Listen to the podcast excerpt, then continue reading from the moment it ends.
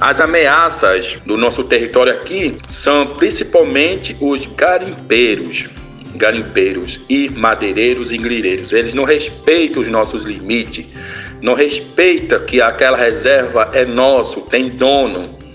Então eles não respeitam, eles estão entrando, eles estão acabando com os nossos garapé, com os nossos rios. Ah, eles estão acabando a casa nosso, a casa dos animais, entendeu? Então, são, são essas principais é, ameaças que a gente tem.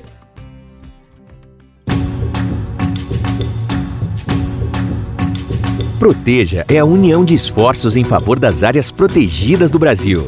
Essa iniciativa de vários atores interessados na preservação de áreas protegidas busca engajar a sociedade em ações de defesa, conservação e desenvolvimento sustentável das áreas protegidas no país. Proteja oferece uma biblioteca digital, eventos como o Proteja Talks e podcasts Proteja Brasil, com interesse em fornecer informações relevantes e de qualidade e contribuir com a troca de conhecimento, com a comunicação e com a articulação entre os interessados na temática das áreas protegidas.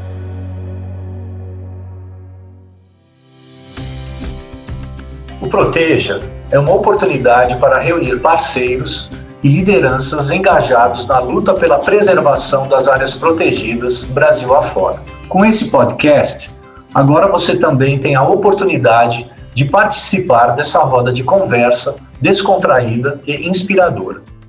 Sou Antônio Oviedo, anfitrião do episódio de hoje e pesquisador do Instituto Socioambiental no programa de monitoramento de áreas protegidas. Nossa roda de conversa de hoje conta também com Midieri Caiapó, do povo Mebengocre Caiapó, da terra indígena Baú, e representante da Federação dos Povos Indígenas do Pará, a FEPIPA. Me sinto honrado de receber convite do podcast. Carlos Souza Júnior, do Amazon. Olá, Antônio. Muito obrigado pelo convite para participar deste podcast. Anne Alencar, pesquisadora do IPAM. Olá a todos, agradeço muito o convite, estou super animada para esse podcast. Sejam todas e todos muito bem-vindos. Agradeço muito por aceitarem participar dessa nossa segunda roda de conversa. No episódio de hoje, vamos falar sobre as maiores pressões e ameaças às áreas protegidas. A importância desse tema não é pequena. Só em maio desse ano, dados do Instituto Nacional de Pesquisas Espaciais revelaram que o desmatamento em unidades de conservação federais aumentou mais de 300% em comparação com o mesmo período de 2020. E hoje, vamos descobrir o que está por trás desse e de outros números que apontam para alertas de crimes cometidos dentro desses territórios. Para dar início ao nosso papo, gostaria de ouvir o Midieri para contar um pouco sobre de onde ele está falando e quais as principais ameaças que esse território vem sofrendo.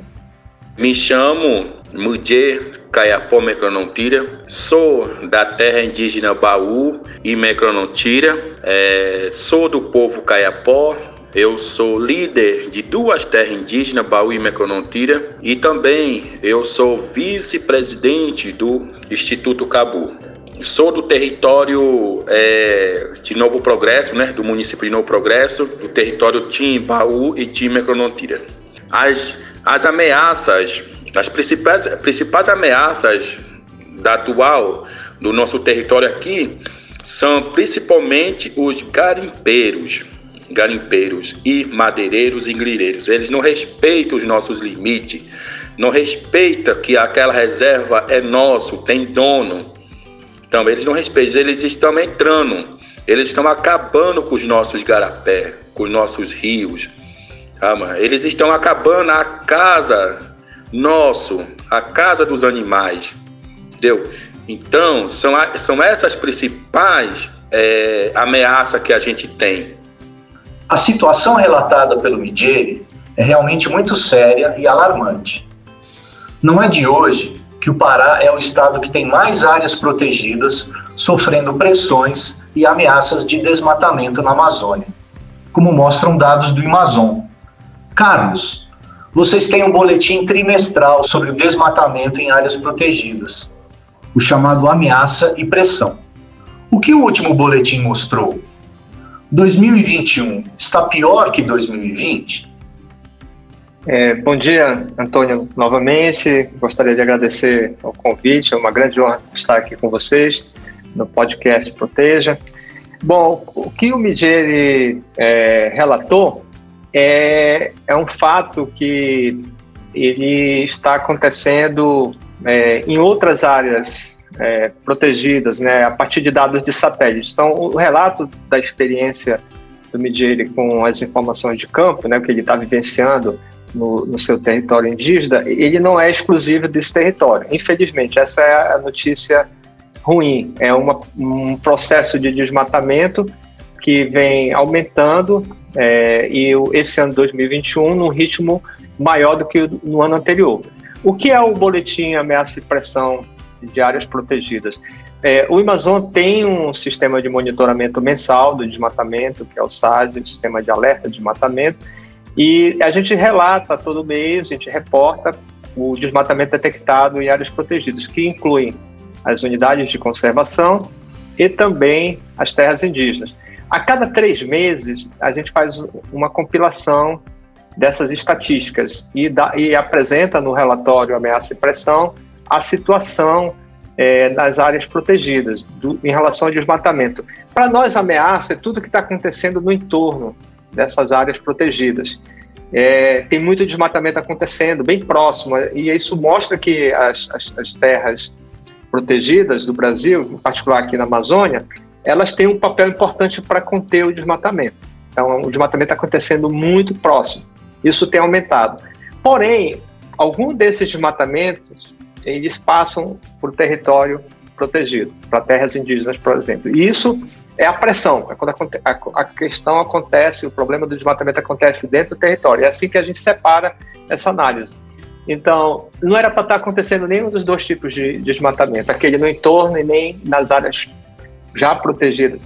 Em 2021, o problema aumentou em relação a 2020. É isso que mostra esse último relatório, Ameaça e Pressão, que o Amazon divulgou. E o fogo é uma das causas desse desmatamento e degradação florestal nas áreas protegidas, como o Carlos nos relatou. Anne, o que os últimos dados do IPAN nos mostram sobre as queimadas? Antônio, o fogo é um elemento muito importante para as áreas protegidas da Amazônia. Quando falo em áreas protegidas, eu estou falando dos territórios indígenas e das unidades de conservação apesar do registro de fogo que ocorre nessas, nesses territórios representar um percentual pequeno em relação ao que acontece de fogo na Amazônia, né, é muito preocupante o que tem acontecido, porque tem afetado as mesmas regiões, os mesmos territórios, as mesmas áreas protegidas. O fogo ele tem ocorrido de forma muito concentrada.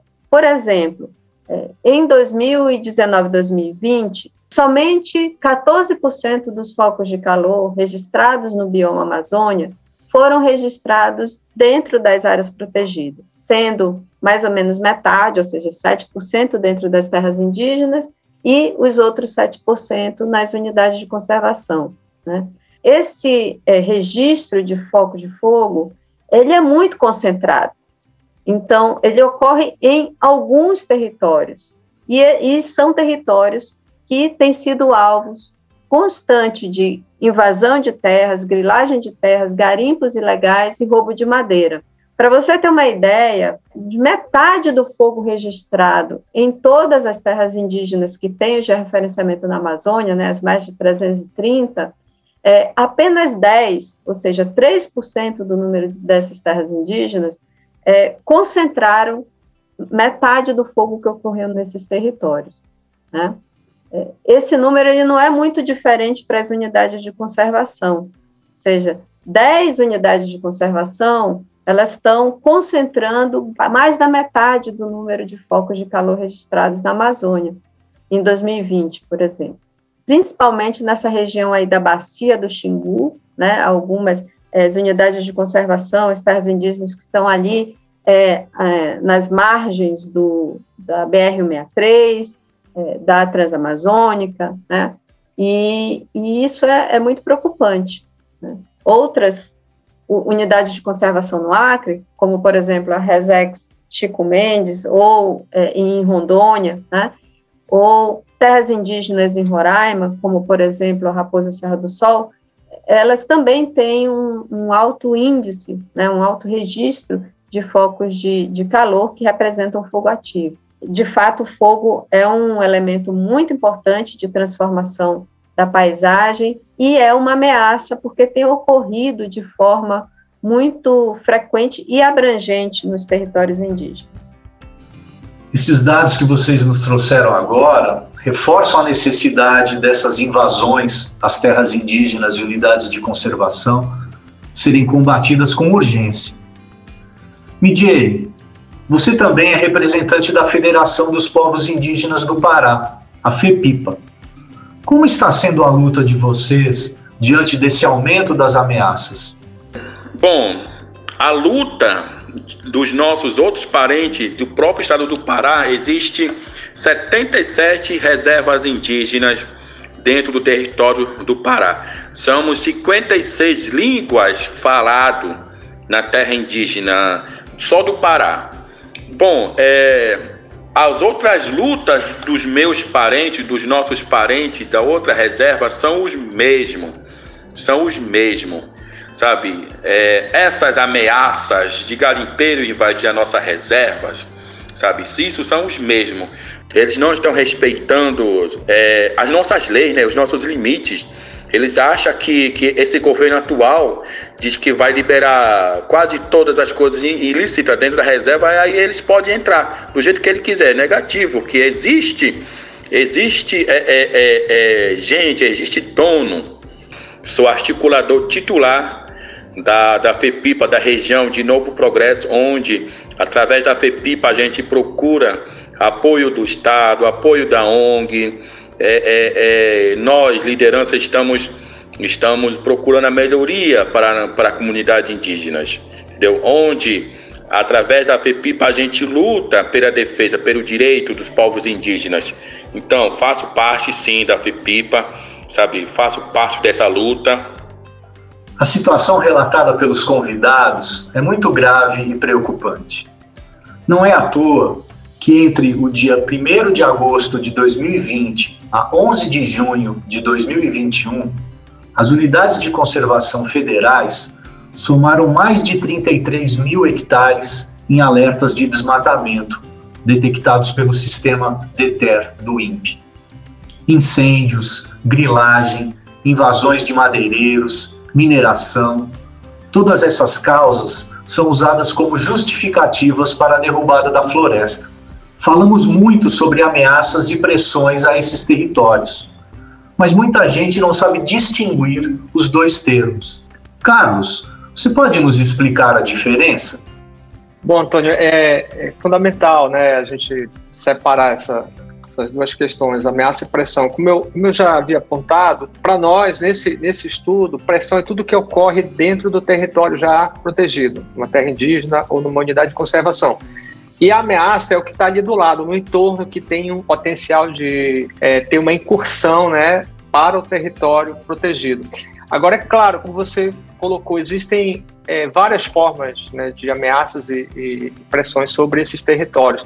No relatório do Amazon, a gente está reportando ameaça e pressão de desmatamento. Vamos pegar, por exemplo, o Atlas, né, que é publicado pela RISE, o Atlas Amazônia sob Pressão 2020. Lá existem outras formas de, de pressão que são é, reportadas, né, como a mineração, né, a gente tem hidrelétricas, rodovias, esses são outros elementos, vetores de ameaças e pressão que estão é, nesses territórios.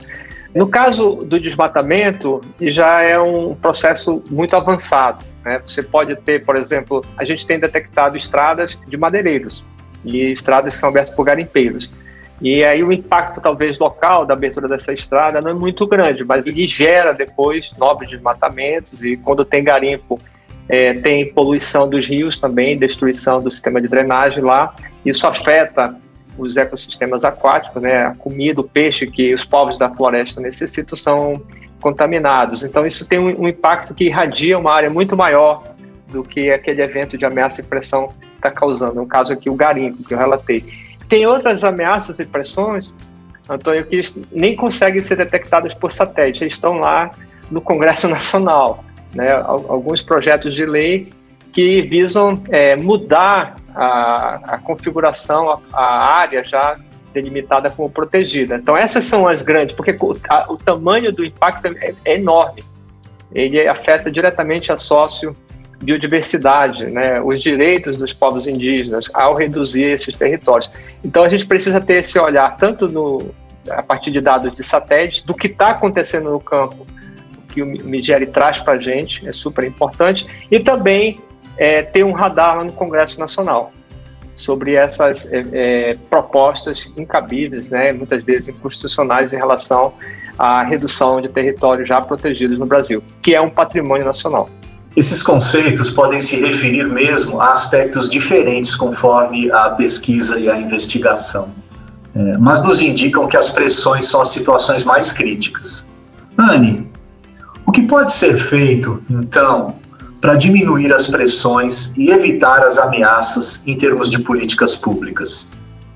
Antônio, primeiramente é preciso garantir os direitos territoriais dos indígenas e das populações tradicionais que vivem nessas áreas protegidas.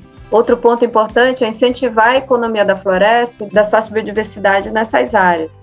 Como o próprio Medieri falou, território indígena é a casa, né? é o supermercado, é a casa dos animais, e isso precisa é, ser respeitado. As áreas protegidas, que por anos foram consideradas uma grande estratégia de conservação é, de muito sucesso, pois tiraram a terra do mercado, hoje ela tem, elas têm sido vistas com um papel cada vez mais enfraquecido, com todos esses indicativos de mudanças e mudanças efetivas na legislação que afeta esses territórios. Uma vez que os invasores de terras ou os piratas de recursos naturais, por exemplo, os piratas de madeira e ouro que atuam nesses territórios, sentem que esses territórios estão fragilizados, essa terra volta para o mercado né? e ela começa a ser invadida. Um reflexo disso é a quantidade, por exemplo, de registro de CAR dentro dessas áreas. Nós lançamos uma nota técnica recentemente que apontou isso claramente, né? a grande quantidade de registros de cadastro ambiental rural dentro de territórios indígenas, por exemplo, onde que a maior parte do desmatamento que tem ocorrido dentro dessas áreas tem ocorrido dentro é, das áreas que foram registradas no CAR. Né? Isso indica que futuramente essas pessoas vão querer requerer esses territórios. Né? Outro exemplo são as tentativas de mudança na, na, legislação. Por exemplo, aquelas que impactam o marco temporal. O que é o um marco temporal? Que reduz a garantia é, do direito dos indígenas à terra, criando critérios de ocupação de terra e fazendo com que esses povos tenham que demonstrar a ocupação dessas áreas a partir da data da Constituição. E, isso é uma, é uma questão muito séria, né? Porque, de novo, direi os direitos territoriais, eles são fundamentais para a vida desses povos, são fundamentais para a conservação, né? Então, a garantia do direito de território é fundamental para a proteção do modo de vida dos povos indígenas e comunidades tradicionais que habitam essas áreas protegidas. Esses territórios eles garantem alimento, eles exibem um importante potencial econômico e de serviços ecossistêmicos e que precisa ser apoiado. Para encerrar, eu quero convidar nossos ouvintes a se tornarem guardiões e guardiãs das áreas protegidas. Por isso, convido o Midier, o Carlos e a Anne a contarem, nessa sequência, de que maneira a sociedade pode apoiar a preservação e a defesa das áreas protegidas nesse momento de tantas ameaças e pressões. É porque quem protege a Amazônia hoje somos nós indígenas. Nós somos guardiões, sabe? Nós somos guardiões da, da florestas. Então, é, e, os, e os não indígenas, eles têm que respeitar nós. Porque tem que, tem que entender que somos guardiões dessas florestas. entendeu? Nós somos primitivos. A floresta é nosso por direito. Isso vocês podem saber muito bem. Antes que a invasora invadiu o nosso Brasil, existe já o morador, existe o dono. Aí pessoal chega, começa a colocar tanta lei, tanta burocracia. Hoje, os não indígenas, eles eles demarcam uma reserva, ele que é o Moronga uma reserva para nós, mas a gente, a gente mora como se fosse uma ilha, aquele ilha, ilha verde, queremos proteger isso, entendeu? Então, é, queremos sim demarcação de terras indígenas, entendeu? Vamos lutar até o último índio. Nós, nós, vamos, nós não vamos decidir lutar por direito. Hoje, os meus parentes estão lá em Brasília lutando por direito. Então, a gente queremos essas pessoas fora da nossa reserva. Fora garimpo, fora madeireiro, fora pescador de petatório, fora grileiro. São essas nossas lutas. Bom, Antônio, é, é uma grande oportunidade estar conversando com vocês aqui, mas também para ter um alcance aí para a nossa sociedade, para o cidadão comum, né? Eu acho que, primeiro, eu gostaria de reforçar que proteja é um movimento, tá? Essa ideia desse, desse portal, ele nasceu a partir da visão de que a gente precisa realmente consolidar a informação é, e torná-la mais fácil, acessível para a sociedade. É um movimento nacional em prol desse território, desse patrimônio de áreas protegidas que nós temos aqui no Brasil. Então, não tem mais desculpa em relação a, a, a informação está muito difícil de ser compilado, organizado, estruturado. Está tudo lá no Proteja. Então, é uma oportunidade também para você ter sua voz é, reverberada junto com milhares, milhões de brasileiros. É, a gente precisa engajar nesse movimento, não como ambientalista, eu acho que é, é, é e sim como cidadão cidadão global e com essa visão de que a gente tem um bem comum aqui no país que nós devemos nos orgulhar, que é esse patrimônio ambiental e a sociobiodiversidade que se encontram protegidos nesses territórios. Então, é, fiquem é, sempre acompanhando o, que, o, conteúdo do Proteja é, e, e compartilhem, engajem na, nas campanhas que nós vamos lançar esse é um patrimônio que merece total atenção do cidadão brasileiro. Antônio, nós precisamos mais do que nunca do engajamento da sociedade na proteção desse patrimônio é, dos brasileiros.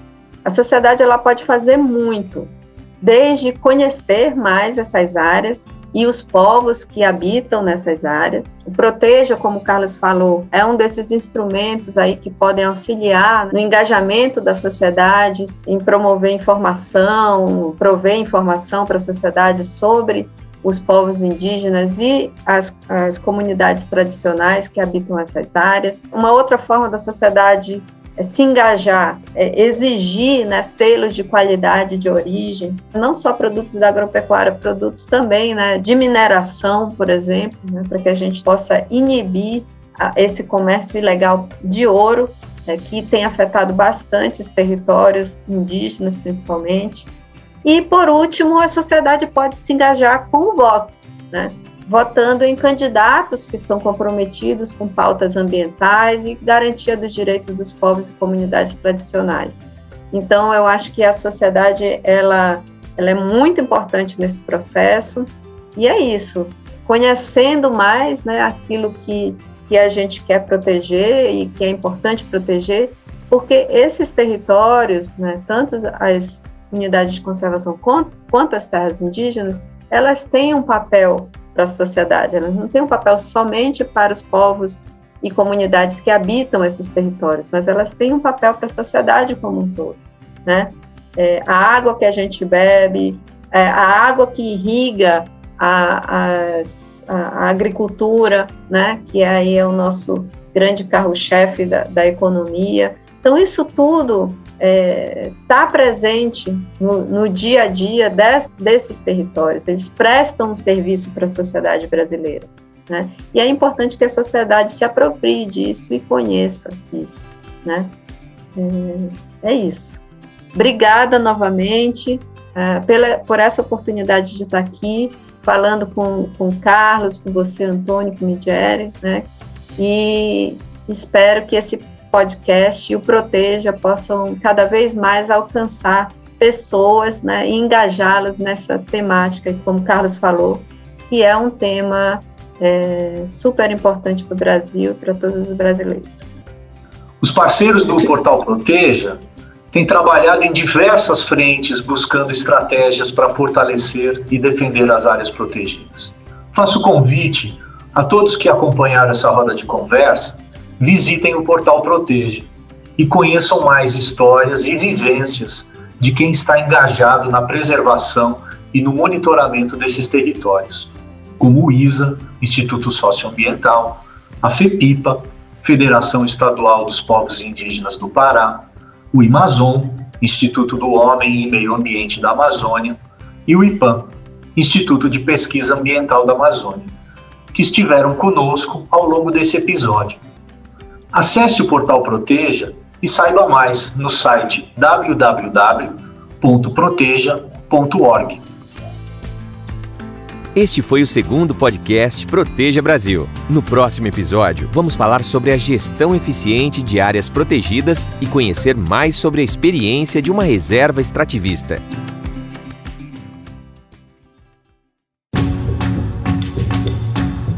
Este podcast é uma realização da iniciativa Proteja, rede de 16 organizações socioambientais brasileiras que facilita o acesso a informações relevantes e de qualidade e favorece o compartilhamento de conhecimento, a comunicação e a articulação entre todos os interessados nas áreas protegidas do país. Participe desta iniciativa. Visite o portal www.proteja.org.